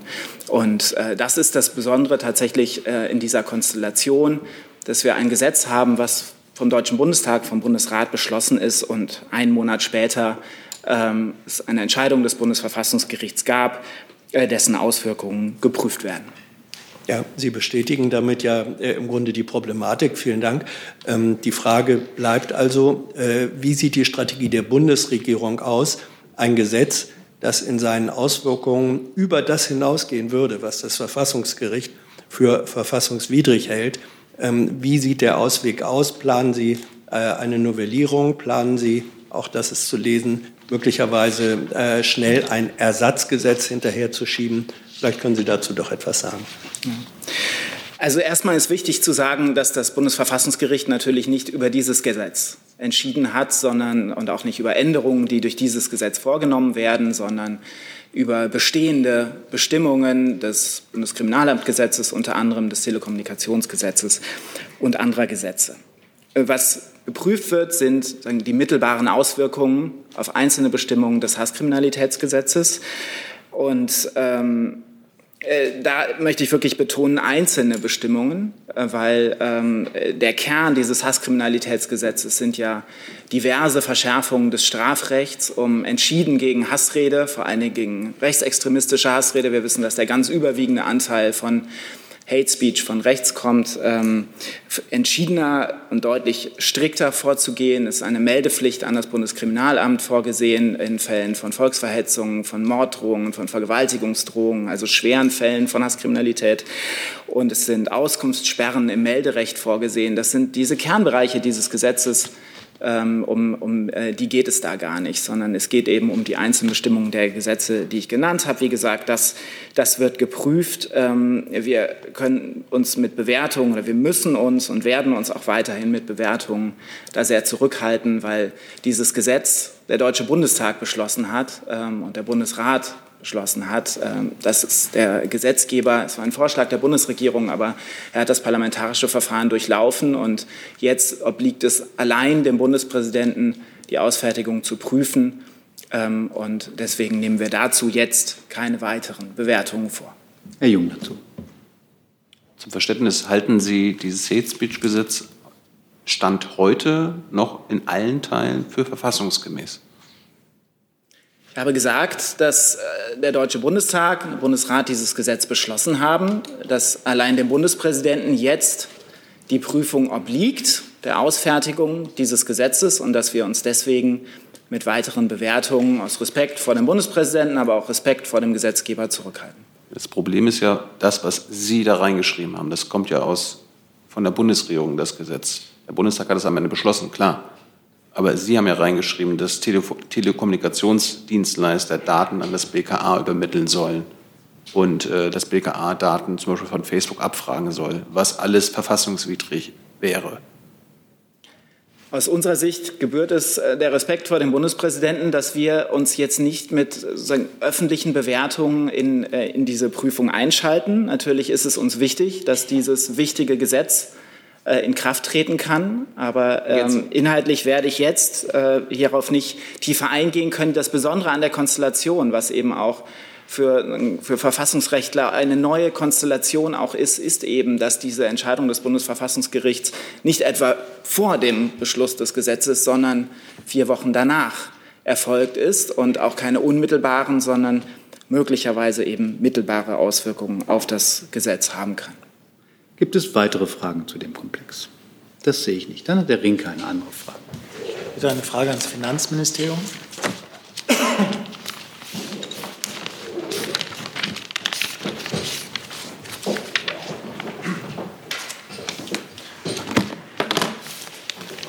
ein, es geht um das Thema Wirecard. Es gibt einen Bericht, dass BaFin-Mitarbeiter in wesentlich größerem Umfang mit Wirecard-Aktien und Derivaten spekuliert haben, als das wohl bekannt war vorher. Ich hätte ganz gerne gewusst, ob Sie davon als Ministerium auch Kenntnis hatten und wissen Sie, ob BaFin-Mitarbeiter auch mit Aktien der Firma Kränke spekuliert haben? Ich kann zunächst mal auf die Äußerung des Bundesfinanzministers verweisen, der hier am 8. oder am 8.9. Äh, nee, Quatsch, Entschuldigung, der am 3.9. im Rande des Handelsblatt Bankengipfels sich ja auch zu dem Thema geäußert hat. Ich kann hier zitieren, er hat gesagt, ich habe von Anfang an gesagt, alle Regeln stehen auf dem Prüfstand. Natürlich gilt das auch für interne Kontrollsysteme. Es muss schon der bloße Anschein von Interessenkonflikten vermieden werden.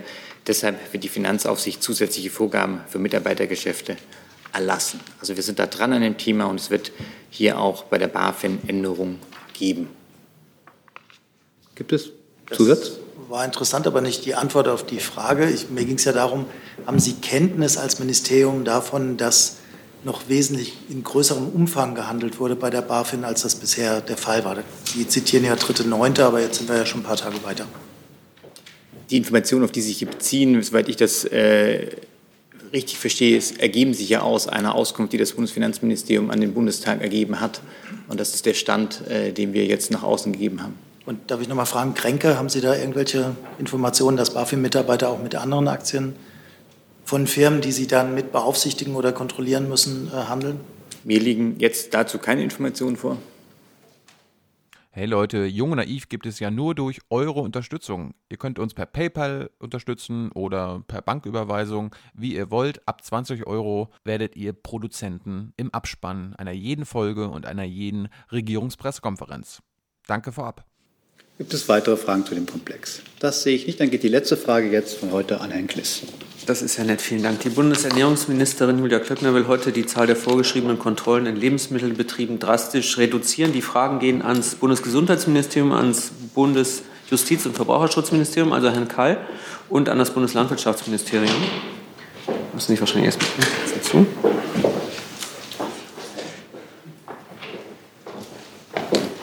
Sehen wir Ganz herzlichen Dank. Ähm, es ist nicht nur Foodwatch, sondern es sind auch die Amtstierärztinnen und Ärzte und der Verband der Lebensmittelkontrolleure, die den Bundesrat auffordern, dieses Vorhaben zu stoppen. Frage an das Verbraucherschutzministerium. Äh, wird durch weniger Kontrollen der Verbraucherschutz ähm, zurückgesetzt? Ans Gesundheitsministerium sehen Sie gesundheitliche Gefahren für die Verbraucher und ans Landwirtschaftsministerium. Warum äh, sollen weniger Lebensmittelkontrollen zu besserem Verbraucherschutz führen? Vielen Dank.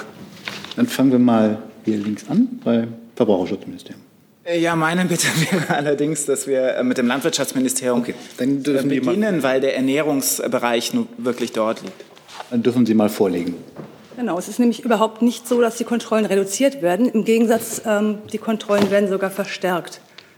Was anders ist äh, mit der neuen AVV Rüb, ist, dass die äh, Kontrolldichte, die bisher sozusagen fakultativ äh, den Ländern anheimgestellt wurde, jetzt verpflichtend ist und dass darüber hinaus der risikobasierte Ansatz gestärkt wird, dass also in den Betrieben, die ähm, im Verdacht stehen oder was anders zur Sorge gibt, dass da äh, Lebensmittel nicht ordentlich behandelt werden, häufiger Kontrollen stattfinden können und dafür in anderen Betrieben äh, nicht ständig kontrolliert wird, aber die Kontrollen, die stattfinden, sind verpflichtend und nicht den Ländern äh, anheimgestellt, ob sie hingehen oder nicht.